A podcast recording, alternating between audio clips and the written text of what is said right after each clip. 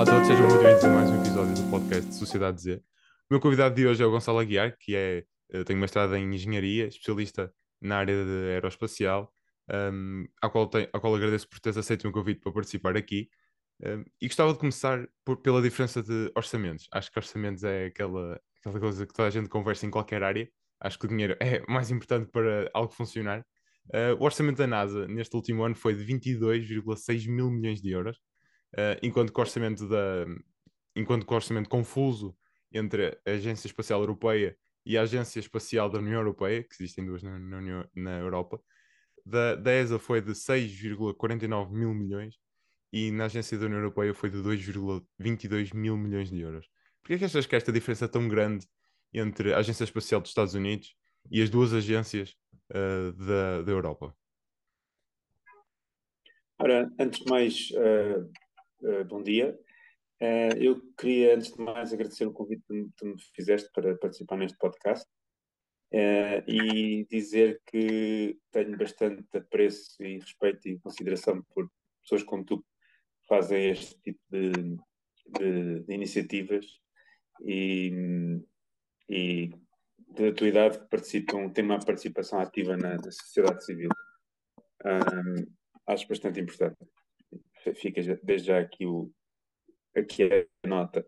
Um, eu queria só também fazer aqui uma, uma breve introdução, porque a maioria das pessoas que me conhece na vida pública conhece-me daquilo que eu, que, eu, que, eu, que eu falo no Twitter, sobre, principalmente sobre energia. Um, mas na realidade eu, a minha área profissional onde eu exerço todos os dias é na indústria aeroespacial daí a pergunta que me fazes ser nesta área e que eu agradeço uh, o, a, um, a, oportunidade que tu me dás para falar um pouco sobre aquilo que é a minha área profissional um, pronto uh, o total budget portanto o, o, o orçamento total da ESA realmente são para o ano 2022 foram 7,2 mil milhões de euros.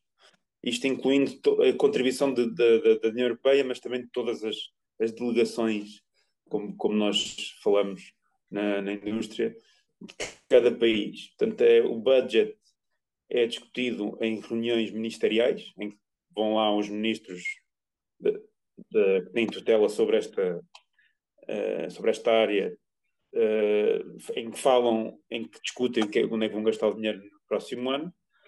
Uh, e, e, nesta, e nesta e, e em particular uh, na ESA, o que é feito é cada Estado-membro coloca a sua agência espacial a financiar projetos e depois vê-se o budget total e isto deu 7,2 milhões. Portanto, isto corresponde a 0,15% do PIB da União Europeia, e isto é a União Europeia, não contando com o Reino Unido. Portanto, se contarmos com o Reino Unido, que também faz parte da ESA, e contarmos com o Canadá, que também faz parte da ESA, uh, em porcentagem do PIB ainda seria menor. E isto, comparativamente aos Estados Unidos, na, na NASA, é meio por cento do PIB. Portanto, nós, na Europa, financiamos esta área cinco vezes menos do que nos Estados Unidos. E, obviamente, que os resultados vêm-se um, em que nos Estados Unidos uh, fazem lançamentos quase todas as semanas. Uh, a SpaceX lança satélites da Starlink quase todas as semanas. Uh, na Europa, quando há um lançamento, é quase uma festa, porque é tão raro. e, e, e, pronto, e de facto vê-se a diferença. grande, a grande diferença que há nem tanto é na ciência que é produzida, porque a ESA até tem alguma, até tem missões de, de ciência, de produzir ciência, de exploração de, de interplanetária interessantes, como por exemplo a Rosetta, foi, foi, foi um cometa e, e aterrou num cometa uh, no, há uns anos atrás. Uh, não, não tanto na ciência, mas sim na, aquilo que a NASA chama Human Space Flight, portanto, o programa de, programa de, de, de de voo com seres humanos dentro de naves espaciais, em que uh, a NASA tem um, um, programa de Human Spaceflight e a ESA, por simplesmente, não tem. Só, só envia alguns, alguns uh, astronautas uh, antes desta guerra, enviava-os no foguetão da, da, da Rússia pelo, pelo, pelo portanto, Soyuz, para a Estação Espacial Internacional. Agora há aquela, aquela um, cápsula da SpaceX, a, a, Dragon, que é uma cápsula que foi, originada, portanto, veio através de um programa de financiamento de, chamado Commercial Crew. Foi um programa em que a NASA, uh, em vez de uh, especificar até a, até a peça, até o, até o, até o, o parafuso, uh, digamos assim, especifica só assim, muito geralmente, quais é que são as, o custo, qual é que é o objetivo da missão e depois instituições privadas fazem propostas de qual é que tem que ser a, o design que tem que fazer aquela, cumprir com aquela missão. E isso foi um sucesso brutal e mostra também um bocadinho a diferença Europa, entre a Europa e os Estados Unidos na relação como têm com os privados. Nos Estados Unidos há uma relação muito mais de, de confiança com a iniciativa privada, enquanto na Europa há sempre aquela desconfiança uh, um bocado patológica e, e os resultados vêm-se. Né? Os resultados, infelizmente, vêm-se à, à, vista. Mas sim, uh, é, é, muito diferente o, o financiamento uh, e, enfim, tem, tem, tem, vai ter repercussões porque a, cada, cada euro que é investido na, na indústria aeroespacial estima-se que tem 20 vezes uh, o resultado, portanto, gera 20 euros, ou, ou, dólares, neste caso a conta é feita em dólares, uh, na, no desenvolvimento de tecnologias que derivam de, de, do investimento em indústria aeroespacial. E, de facto, é pena porque os Estados, os Estados Unidos está a ficar cada vez mais à frente nestas questões em relação à Europa. Tu achas que os Estados Unidos é uma superpotência, sempre foi desde a, desde a sua criação que é uma superpotência, viu-se ainda mais isso na Guerra Fria, com a, o combate para pôr o primeiro homem na Lua. Esta história toda a gente sabe, dá-se na escola, eu dei na escola, portanto, esta história de que os Estados Unidos foi o primeiro a chegar à Lua, toda a gente sabe. Mas achas que o facto dos Estados Unidos ser uma superpotência e da União Europeia uh, não se considerar uma superpotência, apesar de, de, ser, de ser um dos maiores PIBs do mundo, tudo somado os, os 27 Estados-membros, achas que um, só o nome de superpotência faz com que os Estados Unidos querem, queiram sempre estar à frente dos outros países e isso inclua um, a corrida espacial?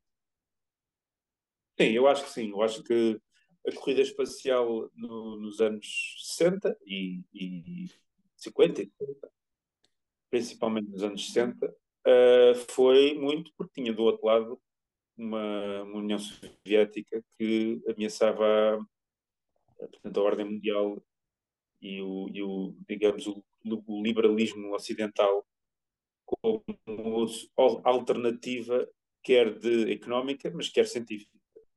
E, portanto, ameaçava, e, e foi assim que os Estados Unidos decidiu uh, prosseguir nessa corrida espacial. O mesmo acontece agora. Nós temos a China uh, que também tem o seu programa espacial e também tem intenções de aterrar na Lua. Um, o que faz com que também a própria, os próprios Estados Unidos tenha renascido aquilo, aquilo que tenha, tenha, tenha, esteja a tentar renascer aquilo que fez nos anos 60 e 70, esteja a tentar renascer agora uh, com o programa Artemis. Um, que ainda, ainda agora houve um lançamento que foi Uh, portanto, o, o foguetão Artemis 1 estava em Cabo Canaveral para, para, ser lançado, mas houve um problema com uma válvula e não foi, teve que ser, teve que ser adiado o lançamento durante algumas semanas. Uh, mas sim, uh, esta questão das corridas tem muito influência naquilo que é o, o desenvolvimento de cada, cada país. A questão é que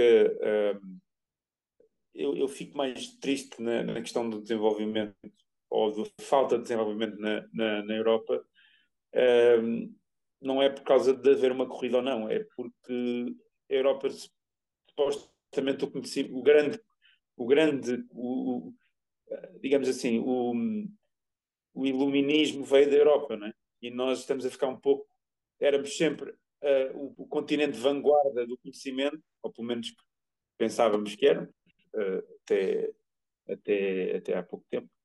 Uh, mas agora estamos a perder um pouco esse edge que tínhamos em relação a, outros, outras, áreas, outras geografias.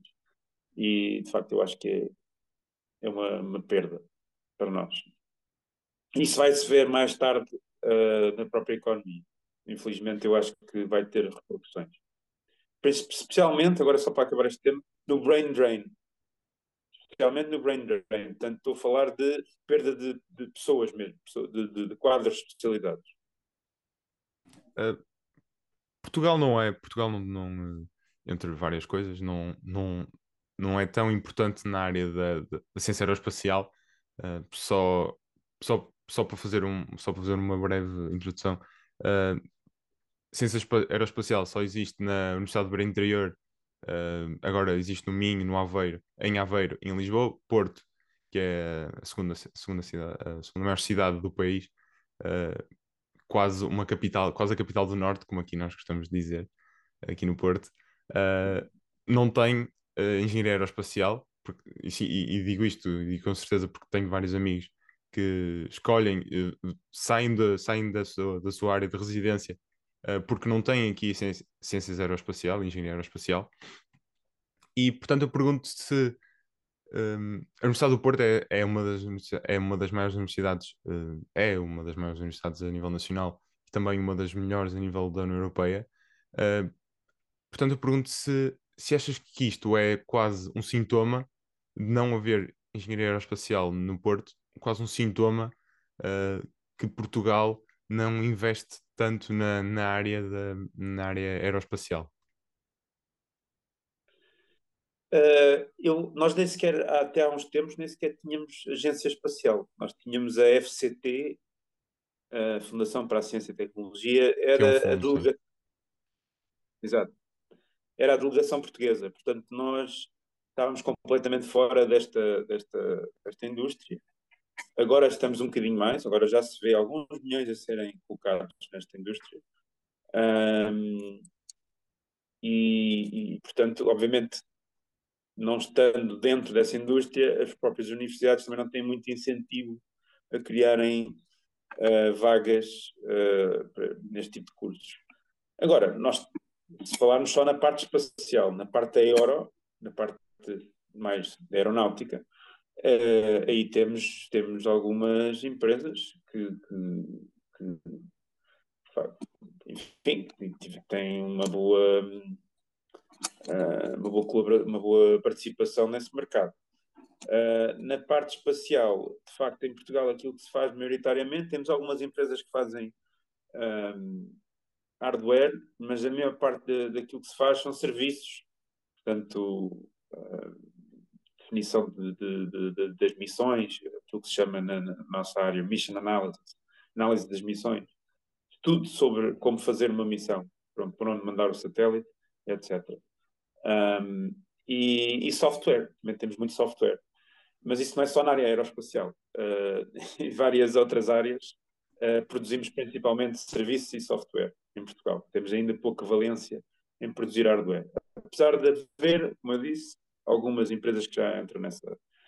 Uh, agora, para dar-me um kickstart a isto, se faz sentido abrir mais vagas, eu acho que faz. Pode fazer sentido abrir mais vagas para este curso. Porque cada vez temos mais pessoas um, portugueses no estrangeiro, como eu, a trabalhar nesta área, percebem da área um, e que eventualmente poderiam lecioná-la em Portugal. Uh, portanto, na parte da docência, acho que temos até capacidade, existe capacidade para, para o fazer. Uh, na parte da procura, eu acredito que uh, esta área da indústria aeroespacial está muito ligada ao Estado, é? é muito institucional. É um pouco como a saúde, como, os bombeiros, etc. Uma área muito institucional, muito ligada ao Estado. Mas eu acredito que vai haver uma, agora talvez a crise atrase, mas vai haver uma, uma espécie de boom comercial desta área. Já está a observar com empresas como a SpaceX, como a Blue Origin, um, já está a observar algum boom nessa, nessa, nessa vertente. Um, e havendo esse boom comercial, as coisas mudam completamente de, de, de escala. É? Portanto, acaba, acaba, vai acabar por haver uh, cada vez mais pessoas a querer entrar na área e vai cada vez, cada vez mais haver procura por este tipo de cursos.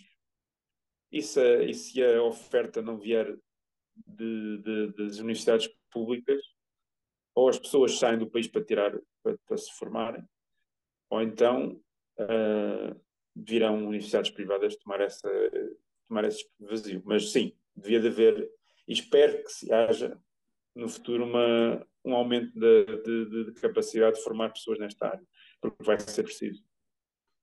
Portugal tem um, problema, um grave problema com, com privados, é quase uma cegueira ideológica considerar os privados uh, os maus, uh, que, fazem tudo mal, seja na saúde, uh, seja na educação. os privados é que são maus e o SNS e a escola pública que é boa, e não se deve dar oportunidade aos outros privados.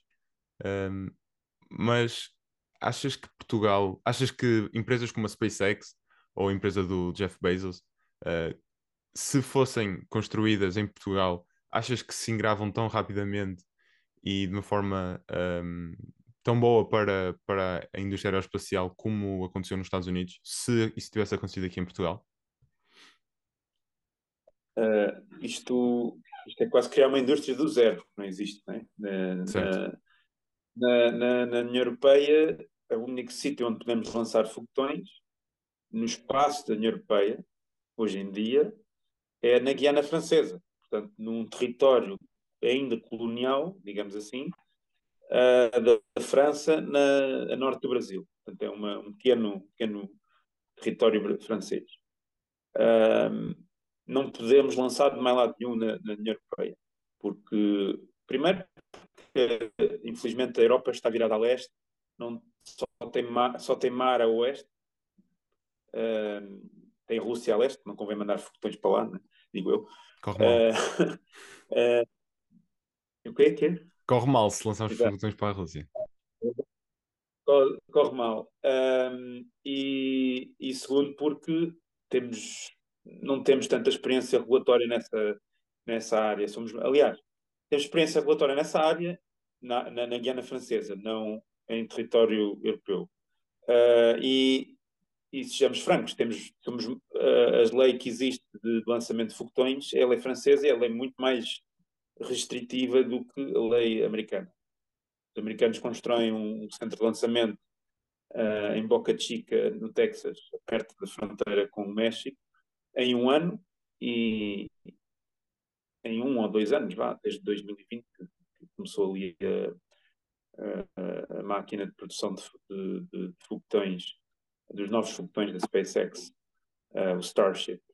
Uh, e aquilo, enfim, foi aprovado pela FAA e já, tem, e já podem lançar foguetões. Portanto, eles têm uma máquina muito mais oleada na, na, na regulação e nós aqui, com certeza, demoraríamos muito mais tempo a, a fazer isso e isso afasta o investimento, como é óbvio. Não há, há incerteza regulatória, obviamente que afasta o investimento.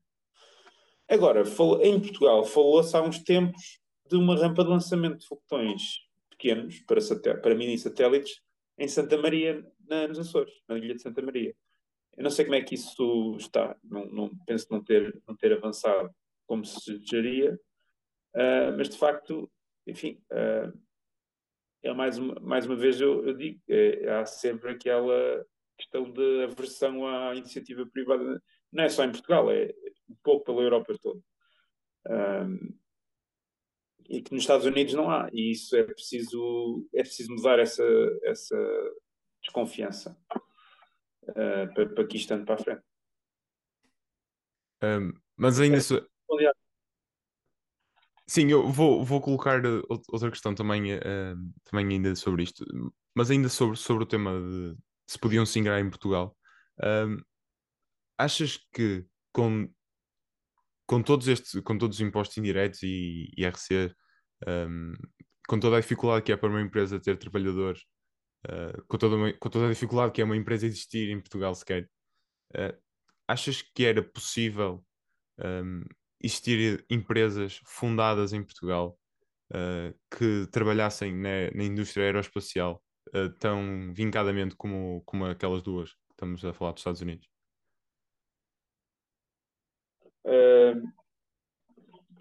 é assim, existem claramente mais incentivos para essas empresas fazerem os seus, as suas operações noutros países, porque têm quadros especializados, tem uma, tem uma pool de quadros especializados maior do que em Portugal e tem outro tipo de incentivos fiscais que eu, sinceramente, não, não, não conheço a, a, a fundo a diferença de incentivos fiscais, mas que eles existem, existem.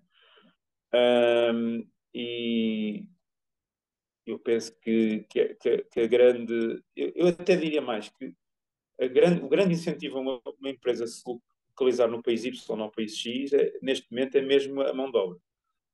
Qual é que é a, a, a, qual é que é a pool de mão de obra ou pool de talento que, que essa empresa pode estar à espera de conseguir um, conseguir chegar no país Y ou no país X.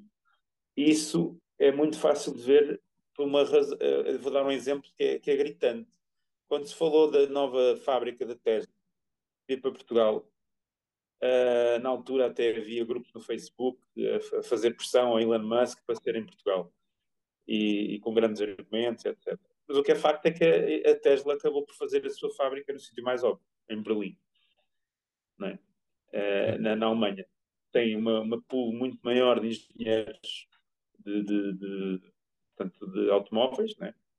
de engenheiros automotive, e onde tem a menos de 200 km a Polónia, que tem imensos engenheiros também e, com uma mão de obra barata, mão de obra muito mais barata. Uh, havia, havia até uh, vacancies abertas a pedirem para falar polaco na, na, na, na, na SpaceX. Peço desculpa, na Tesla. Às vezes uh, são inter, interchangeable. Um, e, e, portanto, eu acho que Portugal, para conseguir reverter esse, esse estado de coisas, uh, sem, sem conseguir uh, fazer um, um undercut nos impostos ou na receita fiscal muito grande, uh, é apostar na, na formação de, quadros especializados ou tentar ir buscar quadros a outras, a outros, a outras geografias. Eu penso que pela via fiscal há, há, pessoas melhores que eu para falar sobre essa questão. Eu, eu sinceramente, eh, agora com o Brexit, eu agora eu, eu, eu não, não, disse, mas eu trabalho numa empresa chamada ClearSpace, fica desde já aqui a publicidade.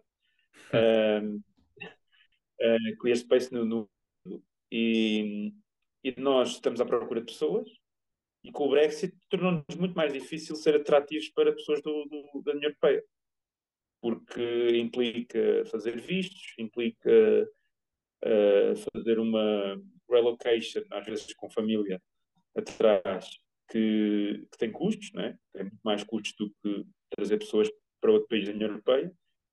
Uh, e, e, isso, só para dar o exemplo de que uh, às vezes não é só a questão da fiscalidade, mas também é a questão de arranjar talento, que é difícil. Portugal ainda não tem muito talento, ou melhor, o talento que tem foge, uh, foge do país porque lá fora ganha-se melhor. Já sabes desta história. Sim, esta história ouço constantemente. É crónico. Exato é, Portugal tem um grave problema com a fuga de, de jovens e eu, enquanto jovem, também uh, hei de planear a minha fuga.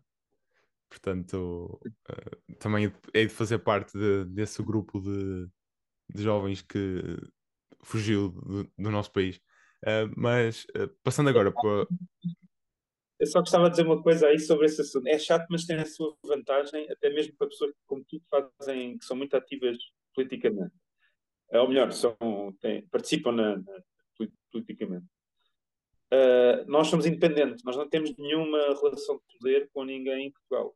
Nós temos, nós, nosso salário é oferido fora de Portugal. Portanto, podemos estar à vontade para dizer, para criticar e para, e para chamar a atenção de certos pontos que não, não sentimos aquele medo que em Portugal há muito das pessoas falarem.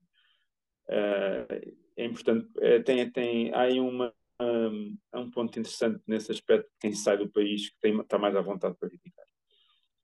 Uh, mas ainda sobre, isso estás a dizer por acaso, é muito interessante porque Um, eu sinto que há aquele medo, sim, de falar que, uh, o, e ainda por cima aquela história que se ouve, por exemplo, do Chega. Uh, eu critico muito o Chega, mas a seguir vou elogiá-lo. Um, vou elogiar, é, acho que só vou, é, vai ser a primeira vez que vou elogiar o Chega aqui, que vou elogiar o Chega aqui no podcast. Uh, há tanto para criticar, mas, uh, mas também há, há, algumas coisas para elogiar que também, também têm que ser, têm que ser ditas. Uh, há, sempre aquele, há sempre aquele receio que o PS tenha, que o Partido Socialista tenha mão em tudo, na rádio, na televisão, na comunicação social, ouvimos muito isto, principalmente do, deste partido, do Chega a dizer que a comunicação social tem, está, está de volta com os partidos do sistema, uh, mas também o Chega é do sistema, portanto é, uma, é um debate assim um bocado, um bocado para idiótico, mas tudo bem. Um, mas há aquele medo, e acho que e, de, e devemos dar ao Chega, uh, de, não, não devemos dar só isso ao Chega, também uh, devemos dar ao Chega a parte de criticarem tudo e mais alguma coisa tudo, criti eles criticam tudo, nunca elogiaram nada do Partido Socialista o que mostra que é possível criticar. Não criticar daquela forma, não estou a elogiar a forma como eles o fazem, mas estou a elogiar a forma de eles o fazerem. Um, só, só o facto de eles o fazerem mostra que é possível criticá-los. E, e dá para abrir os olhos às pessoas para mostrar que, ok, é possível criticá-los, mas temos que os criticar de uma maneira melhor e não da, daquela maneira uh, obscena que eles o fazem. Um, acho que isso é importante. Construtiva uma crítica, bah, nem, nem diria construtiva, uma crítica bem sustentada, certo. bem sustentada de factos, que é o que o Chega não faz. É, sim, obviamente. sim, eu só estou a elogiar a parte de, de terem sido um dos primeiros partidos a criticarem tudo e mais alguma coisa para mostrar que é possível criticar. Agora, a forma como eles criticam é impossível, é impossível de elogiar ou admirar. É completamente impossível, mas, mas pronto. Um, avançando agora para o turismo espacial, que é um dos um dos tópicos mais uh, relacionados com a atualidade uh, e que eu te disse também que, que é um dos tópicos mais, mais interessantes que eu, que eu gostava de falar.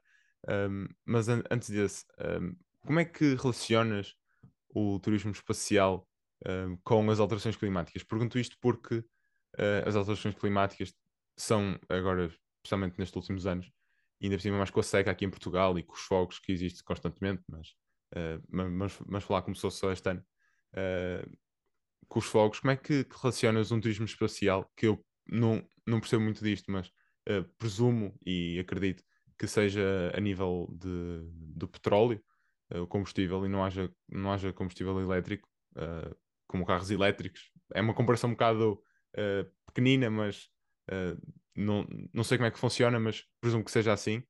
como é que relacionas o turismo espacial com as alterações climáticas? Bom, um ehm, Antes de mais, só, só, só clarificar a questão de, do combustível. Uh, há vários tipos de combustível que são utilizados em, em, em foguetões. O, o, em particular, o foguetão da, Blue Origin, o New Shepard, é assim que ele se chama, tem, utiliza hidrogênio líquido e oxigênio líquido. Portanto, em vez de. Normalmente, um, um, um carro, um avião, utiliza um, um combustível como por exemplo a, gasolina ou, ou querosene, uma gasolina mais, mais refinada, mais forte, e utiliza como oxidante o ar da, da atmosfera, o oxigênio que está na atmosfera. Um foguetão uh, tem o oxigênio incorporado dentro do combustível, portanto é, tá, tem, duas, tem dois tipos de combustível, o oxidante e o combustível propriamente dito. E esse oxidante é, é oxigênio líquido, é muito mais puro do que o oxigênio da atmosfera. Uh, portanto, a questão aqui é que se fala na, na, nas alterações climáticas é, eventualmente, ok, eu vou queimar este, este combustível e isto vai-me fazer, vai-me provocar emissões de gases de efeito estufa. Uh, nomeadamente, o, mais falado é o, dióxido de carbono. Ora, a questão do, a questão do dióxido de carbono, para, no, no caso em particular do, do New Shepard, uh, é uma questão que não se coloca diretamente. Porquê? Porque quando o hidrogênio e o oxigênio reagem, formam apenas água, vapor de água, e, e, é o único produto direto de reação. Obviamente, depois há subprodutos devido às altas temperaturas que, o, que os gases de escape uh, sofrem dentro da, portanto, no, no, na, na de combustão, na função, em que são também criados uh, óxidos de nitrogênio, óxidos, óxidos de azoto. Isso também é considerado poluente e um gás de efeito de estufa. Um, agora, questão, uh, uh, o ponto aqui é, é, o seguinte: como é que é produzido esse hidrogênio que eles utilizam, esse hidrogênio líquido? Há várias maneiras de produzir, até tem sido muito falado agora com a questão do hidrogênio verde, que é um dos, um dos vetores da descarbonização na, na, na, no mundo ocidental, neste momento. Esse hidrogênio pode ser produzido através de, da decomposição do gás natural, portanto, um combustível fóssil, e esse processo tem, e, e, provoca emissões de CO2, ou pode ser produzido de forma verde através da separação da água em hidrogênio e oxigênio. Portanto, isto tudo para dizer o quê? Isto tudo para dizer que não é o próprio um, foguetão que causa emissões de CO2, é o processo de produção do, do, do, do combustível. Mas eu gostava também de, de pôr aqui um pouco em, em, em perspectiva, por, de relativizar aqui um, pouco, porque uh, apesar de ser verdade que o New Shepard uh, eventualmente provocaria emissões de, de gases de efeito de estufa, uh, no total, a indústria aeroespacial, os, os, são dados de 2018, os, os, lançamentos todos da indústria aeroespacial correspondem a emissões de gases de efeito de estufa em 40 mil vezes inferiores à, às emissões do, da indústria aeronáutica, portanto, aviões comerciais. Portanto, não estamos completamente a falar, não estamos mesmo a falar da mesma escala. São, são escalas completamente diferentes. Mas é verdade que sim, que cada vez que mandas um foguetão, ou, ou, ou melhor, tu usasses foguetões da mesma maneira que utilizas hoje os aviões comerciais, a, a, a forma de propulsão a foguetão, não, portanto, a forma de, de, de transportar a massa de um ponto A para o ponto B, se fosse utilizado o foguetão, é, seria mais poluente do que uh, os aviões, porque uh, os aviões são, são máquinas, apesar de ser bastante poluente, em termos de gases de efeito de estufa, são máquinas bastante uh, eficientes. Portanto, eles não utilizam combustível para contrariar a gravidade. Grande parte do combustível que utilizam é só para andar para a frente, porque as próprias asas geram um, suficiente força de sustentação para manterem o avião em, em, em pé. Uh, sua, muito simplificando muito, obviamente. Claro. O foguetão não, o foguetão tem medo de contrariar a gravidade uh, para subir, não tem asas. E portanto é daí que aparece. E depois também há a questão de ter que carregar o próprio oxidante. O, o, avião não tem que carregar o oxidante. O oxidante é na, na atmosfera, como eu tinha explicado há bocado. Portanto, é daí que vem a ineficiência dos foguetões. E, e não é só nessa questão das emissões. É quando, os, quando objetos vêm do espaço e entram na atmosfera, uh, normalmente utilizam escudos térmicos. Se tu conheces o Space Shuttle, o vai vem espacial, o térmico é, são aquelas, aqueles quadradinhos de, madeira, de, de cerâmica pintados de preto, que são Sim. colados no, no parte de baixo. Até, até há o mito que são produzidos em Portugal. Uh, não é verdade, são produzidos nos Estados Unidos, não, não são feitos em Portugal. Talvez o design inicial tenha sido feito em Portugal, mas, uh, mas não são feitos em Portugal. Mas pronto. Um, esses, esses, esses escudos térmicos são normalmente utilizados, são escudos que perdem matéria. Não, não, quando estão a ser queimados pela reentrada, uh, perdem matéria, enfim, perdem matéria. E, esse, esse, essa matéria que é perdida são, são partículas que ficam na atmosfera alta, nas camadas altas da atmosfera, que são poluentes e que ficam e permanecem muito tempo nessa, nessas, nessas camadas da atmosfera. Portanto, uh, não, não é só a questão dos gases de efeito de estufa, existe um impacto da indústria na, na, no ambiente tem que ser contabilizado quando, quando isto começar a ficar mais comercial, em que a escala vai aumentar 10, 100 vezes, tem que ser contabilizado e tem que ser mitigado. Uh, mas uh, também na, na indústria da aviação, achas que está para breve um avião que funcione um, a energia elétrica, que não precise de gasóleo ou gasolina, não sei muito bem qual é o combustível utilizado, que não, que não faça combustão, que não use a combustão como, um, como combustível? Sim, tu tem, vou, vou-te responder essa pergunta de duas maneiras. Uh, no, na primeira, numa primeira instância, tu já tens alguns aviões pequeninos, não muito grandes, elétricos. Uh, já tens algum investimento da, da Airbus, principal manufacturer de, de aviões no, na Europa, um, que já está a investir em aviões a, a hidrogênio. Portanto, quer por pilhas de combustível, em que eles tra traduzem diretamente o hidrogênio em eletricidade e depois a eletricidade faz mover os motores, ou através da própria combustão do hidrogênio. O hidrogênio também é um, é um como já te expliquei na parte do foguetão, o hidrogênio queima também com oxigênio. Um, agora, tu podes fazer aquilo que, que eu chamo não mudes o veículo, muda o combustível. Um, se tu reparares, não sei se tu te lembras não sei se foi do teu tempo, mas houve na altura, nos anos 90, houve uma, houve uma mudança do, da gasolina, que antes tinha chumbo. A gasolina era aditivada com chumbo.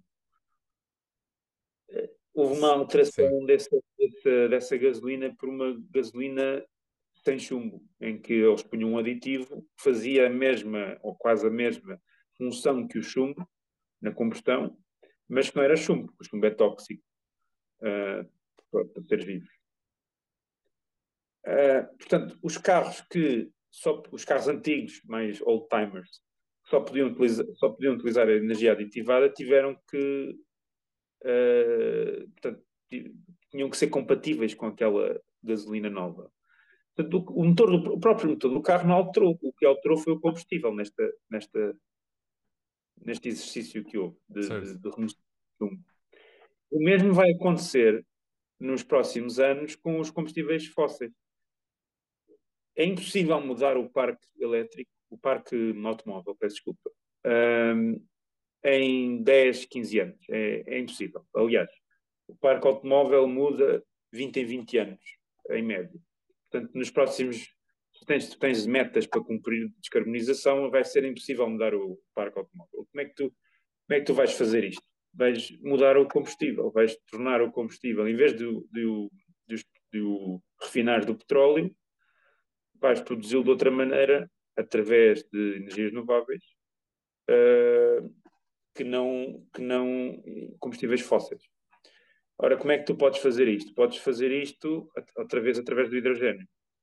Um, eh, o hidrogênio, na realidade, quando tu, quando tu queimas um combustível fóssil, neste, no caso da gasolina, um, o, o, octano em, em, em maior, maior então é um, é um componente químico. Na realidade, o que tu estás à espera é que o, é que o hidrogênio se descole do, do, do carbono. É isso que traz energia na combustão. E o hidrogênio ele próprio, só, o hidrogênio molecular, uh, tu estás à espera é que ele se dissocie dele, dele próprio e, que, e é isso que faz, é isso que liberta a energia. Portanto, tu consegues, um, consegues ter a mesma, consegues através de, uma, de reações químicas uh, juntar o hidrogênio outra vez com, com, com carbono. Tens é capturar esse carbono da atmosfera, por exemplo, ou de processos industriais que emitem uh, dióxido de carbono. Uh, e se tiveres abundância de energia elétrica através das energias renováveis, que vais ter, mais tarde ou mais cedo, consegues utilizar, bem, falar de abundância de energia é um bocadinho antagónico agora, mas havemos lá chegar.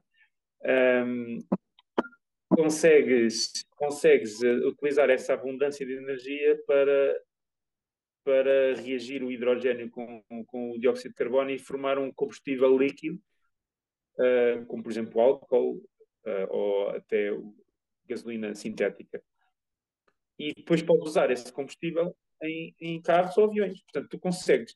A maneira de descarbonizar a indústria eh, aeronáutica, portanto, mais, mais propriamente os aviões, não é tanto mudando o avião para já, vais fazê-lo daqui a umas décadas, mas é mais mudando o combustível. Portanto, é aí que, que eu queria chegar. Mas achas que uh, há vontade para fazê-lo? É, claro que a ciência existe, mas achas que há vontade para mudar uh, uma indústria tão poluente como é a da aviação? É assim, uh, a questão da vontade, a vontade vem através dos incentivos, né? Os incentivos económicos. E o que eu te posso dizer é que hoje em dia, se calhar, não existe muita vontade, porque os combustíveis sintéticos são, são muito mais caros do que produzis hoje um, um litro de gasolina sintética, esse litro custa provavelmente 4 ou 5 euros, ou mais. Não existe muita vontade neste momento de, de aplicar esses combustíveis sintéticos na, na, onde for. Agora, a questão é, como tudo, necessita de escala. E hoje em dia não há escala nessa, nessa produção de combustíveis sintéticos. Não tem escala. Como há 10 anos não tinhas escala na, na energia solar, solar, e eólica e hoje já tens. E hoje, inclusivamente, são mais baratas essas energias, essas formas de energia do que outras quaisquer. Portanto, é a forma mais barata de produzir energia.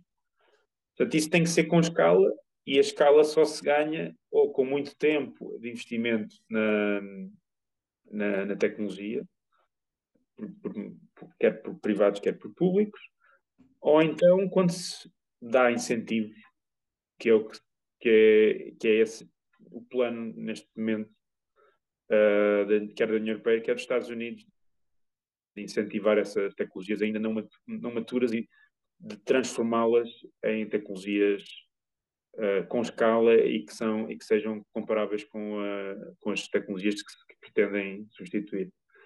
Há outra, há outra maneira de, uh, de fazer esta transição que é, enfim, criar. portanto, quando tu tens, quando tu tens uma, um carro que consome uh, gasolina e a gasolina está a aumentar imenso, né? Uh, há uns anos era 1,5 euro por litro, agora são 2. Portanto, quando existem os price signals, um, eh, é muito mais fácil transitar para, para outra alternativa. Né? Portanto, eu penso que vai ser, vai ser por várias vias, por investimento público, privado, price signals do, da alternativa ficar cada vez mais cara, vai ser por várias, várias vias. Uh, voltando ao, ao, turismo espacial, que fizemos aqui uma, um contorno uh, ao tópico principal, uh, agora falando mais sobre a viagem do primeiro português ao espaço, Mário Ferreira, um, e toda a polémica que gerou, estima-se que ele tenha gasto entre 200 a 500 mil euros pelo bilhete de ida e volta. Já estava, no início estava a dizer a minha opinião sobre o bilhete de volta, porque presumo que ele não fosse lá ficar, portanto acho que é mais um marketing do que propriamente outra coisa. Um, mas porquê que achas, aliás, a razão, a razão de haver esta polémica é bastante fácil, é, é o sentimento que eu já te tinha falado em Portugal, uh, também já tinha dito anteriormente. Uh, mas por que razão achas que demorou tanto tempo para um português ir ao espaço? Comparado a vários americanos, obviamente porque têm lá a estação espacial lá, mas porquê é que achas que demorou tanto para um português ir ao espaço?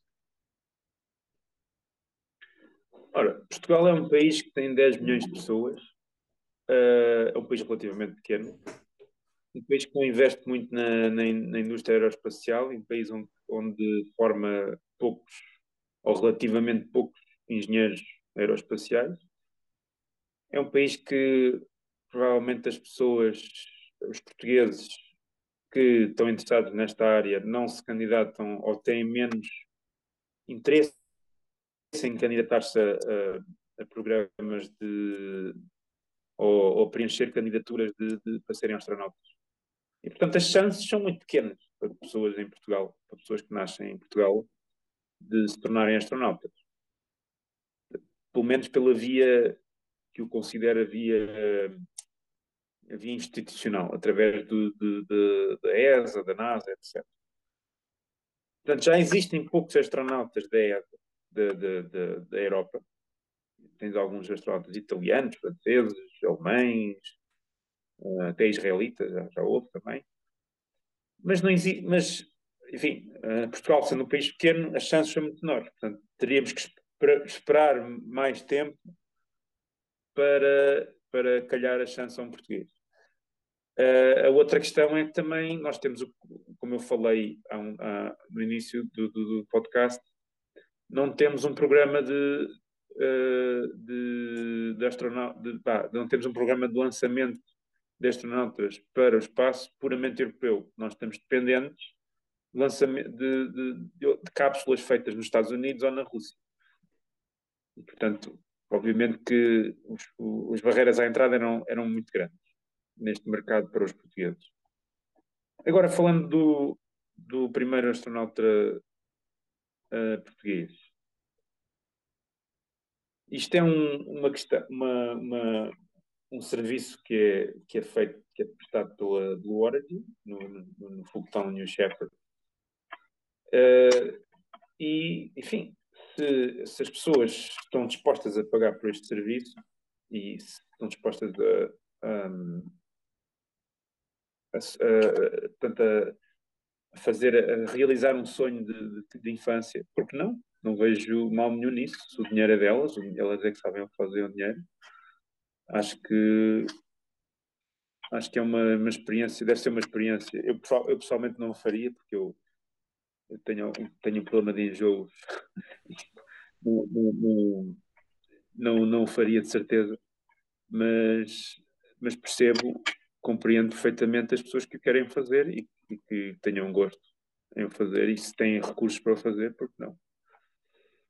Achas que esta viagem, aqui pondo-me um lado mais de bloquista, bloco de esquerda, Partido Comunista, achas que esta viagem uh, de Mário Ferreira alimenta a ideia de, dos partidos à, à extrema-esquerda, de um, os mais ricos têm um, os mais uh, alimentam a ideia que os mais ricos têm tanto dinheiro que não sabem o que fazer ao dinheiro, em vez de ajudar os outros, decidem ir ao espaço?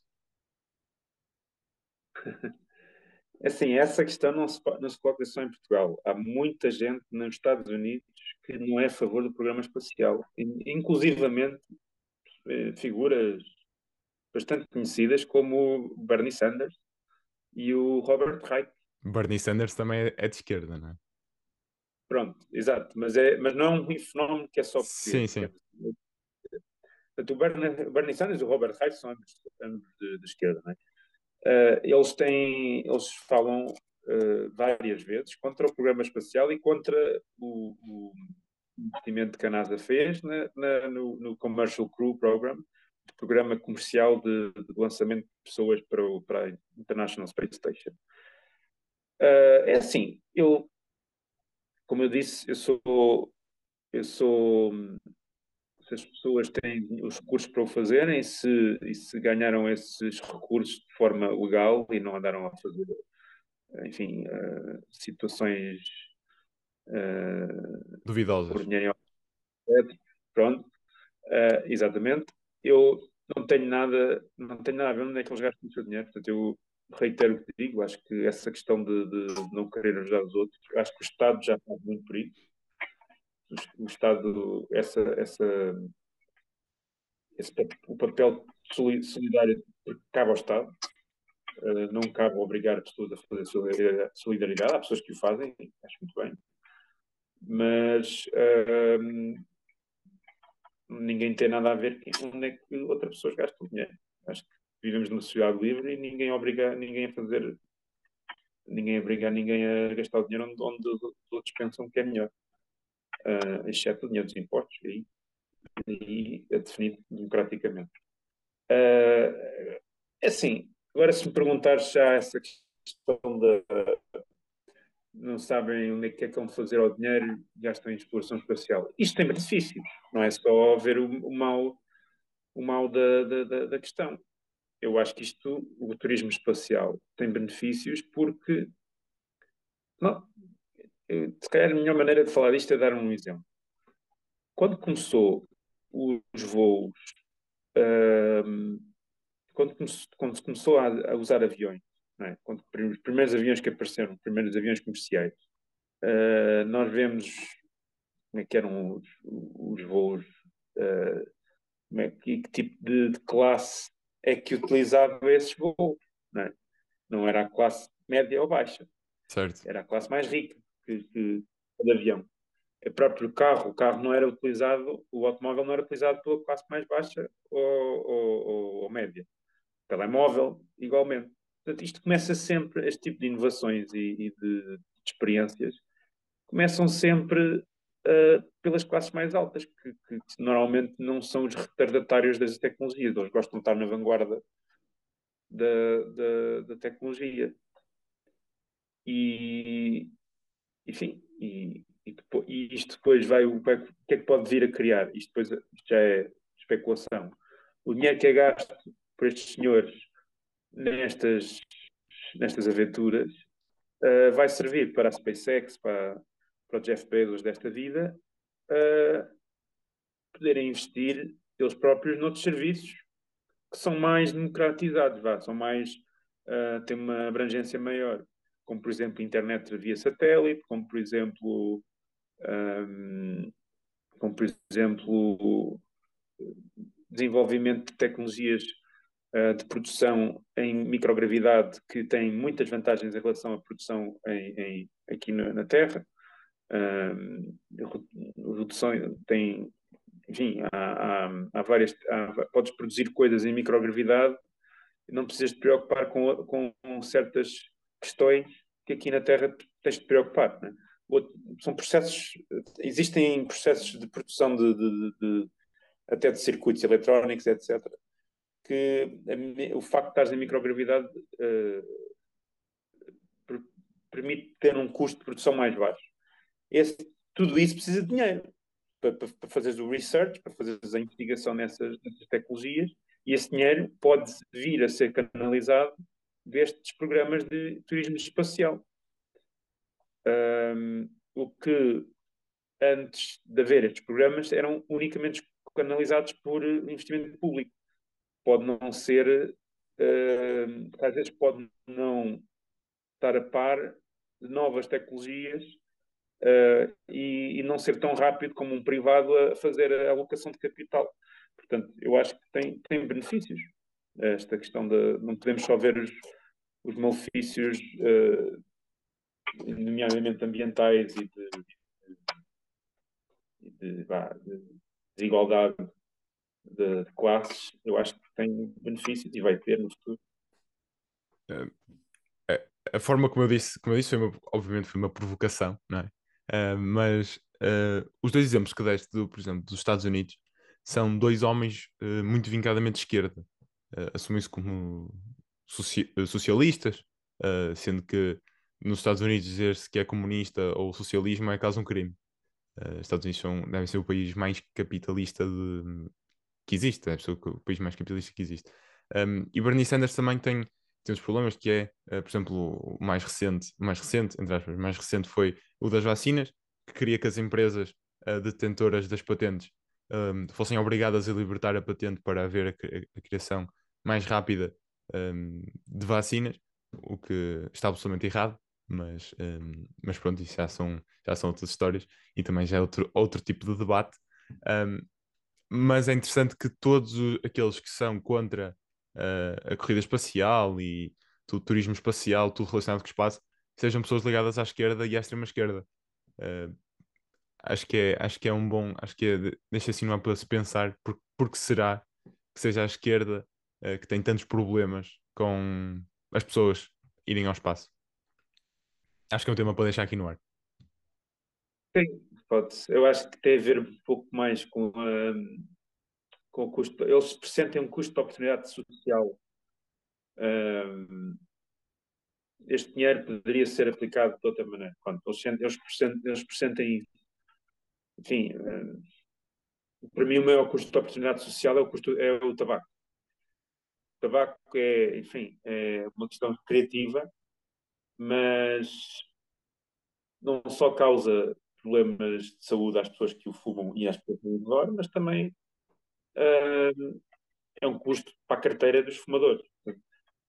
Eu acho que cada, acho que devíamos lutar, cada um quer lutar as suas guerras uh, de uma maneira ou de outra, mas há coisas bem piores do que 250 mil euros que um, que um, um empresário de, de, navios no Douro decidiu gastar, ou de 500 mil, para, para fazer um saltinho de 10 minutos. Enfim, acho que não vem mal ao mundo isso. É preciso relativizar também. Verdade. Um, para, para terminar, e termino com a, com a minha última pergunta, um, neutralidade carbónica. Estávamos a falar há bocado de alterações climáticas e, e então demos, demos a volta para o turismo espacial, mas voltando atrás, as alterações climáticas. Uh, a União Europeia acho que pretende atingir neutralidade carbónica, se não estou em erro, em 2035. Acho que é, acho que é o ano.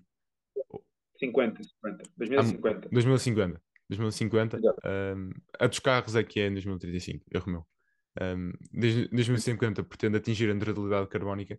Ainda faltam uns bons anos, uh, mas um, a minha pergunta tem a ver com: achas que é possível atingir esta neutralidade carbónica uh, no espaço de 30 anos, uh, com, mesmo com a aviação, a usar estes. Estamos a voltar ao tópico anterior. mesmo a aviação utilizando estes, estes combustíveis, os foguetões também utilizando estes combustíveis, e não haver nenhuma um, nenhuma expectativa de mudarem tão, tão cedo? Um, portanto, falas da, da, da, meta de 2050, não da de 35 para os veículos. É? Sim, sim, 2050, neutralidade total. Exato. Uh, é preciso responder a esta pergunta de duas maneiras. Primeiro, uh, a meta de, 2005, de 2050, como tu próprio disse, esta é de neutralidade. Não quer, não quer dizer que tu acabas totalmente com as emissões. Sim, a soma tem que ser zero. Exato, exatamente. Portanto, tu tens que arranjar mecanismos de compensação de emissões. Certo. Em 2050. E esses mecanismos uh, implicam, ou das duas, uma, ou, ou tens os ecossistemas, a, a, a, tens alguns ecossistemas a, a providenciarem esse serviço de captura de carbono, ou então tens própria tecnologia industrial de, que captura esse carbono e o, e o sequestra, alguns. Uh, portanto, não, não, não quer dizer que tu precises exatamente de acabar com todas as emissões. Uh, ora, posto isto, não quer dizer que uh, os aviões vão continuar a emitir CO2. Eu, como eu disse ainda há bocado neste podcast, tu, vais, tu vais ter uma transição, uh, 30 anos parece que não, mas é muito tempo, vais ter uma transição lenta, mas vais ter essa transição do, da, da, forma como os combustíveis líquidos são produzidos. E a ideia é tu substituís a querosene que é utilizada nos aviões, a gasolina refinada, não é? aquela gasolina mais pura, um, por combustíveis sintéticos, sintéticos produzidos através de energia renovável ou através de algas. Também há. Uh, isto é o que se sabe hoje, não é? Em 30 anos de desenvolvimento tecnológico, Sabe-se muito mais. não sei o que Exato. Exato. Não sei o que é daqui a 15 anos, quanto mais de 30. Portanto, uh, essas tecnologias têm, todo, têm, verificando que se podem ser comercializáveis, a ideia é tu substituir o combustível. Um, eu nem sequer me focava tanto na questão dos aviões. Há bem piores, há bem piores. O, o grande problema é, é, neste momento, o grande problema da, da, das emissões é a agricultura. Tu, quando a agricultura, e junto à agricultura, a pecuária também, não é? Uh, tu tens, para produzires um quilo de carne, uh, há emissões que não consegues evitar, que é mesmo o sistema digestivo da vaca. Não, não consegues imitar, evitar certas emissões de CO2 e de metano. E essas aí é que vão ser o, essas aí vão precisar de mais offset do que aviões. Eu acho que os aviões vais ter a tal questão da, da alteração do combustível, mas não vais, uh, enfim, vão competir com, com a agricultura para, para terem as suas emissões uh, compensadas pelos, pelos agentes redutores de, de CO2, digamos assim. Portanto, aí é que está o desafio grande. Uh, e pronto, estas foram as minhas perguntas. Mais uma vez agradeço, Gonçalo, por teres aceito o convite para participar aqui no, no podcast. Uh, foi uma conversa, acho que foi uma conversa diferente. Eu às vezes digo isto, mas esta foi mesmo uma conversa diferente de todas as outras que tive.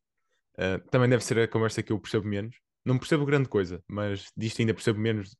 Tenho a, tenho a grande coisa e já não percebo da grande coisa. E agora ainda percebo menos do que o percebi menos da grande coisa. Uh, portanto, um, foi uma conversa que gostei muito de ter e mais uma vez agradeço por teres aceito o meu convite.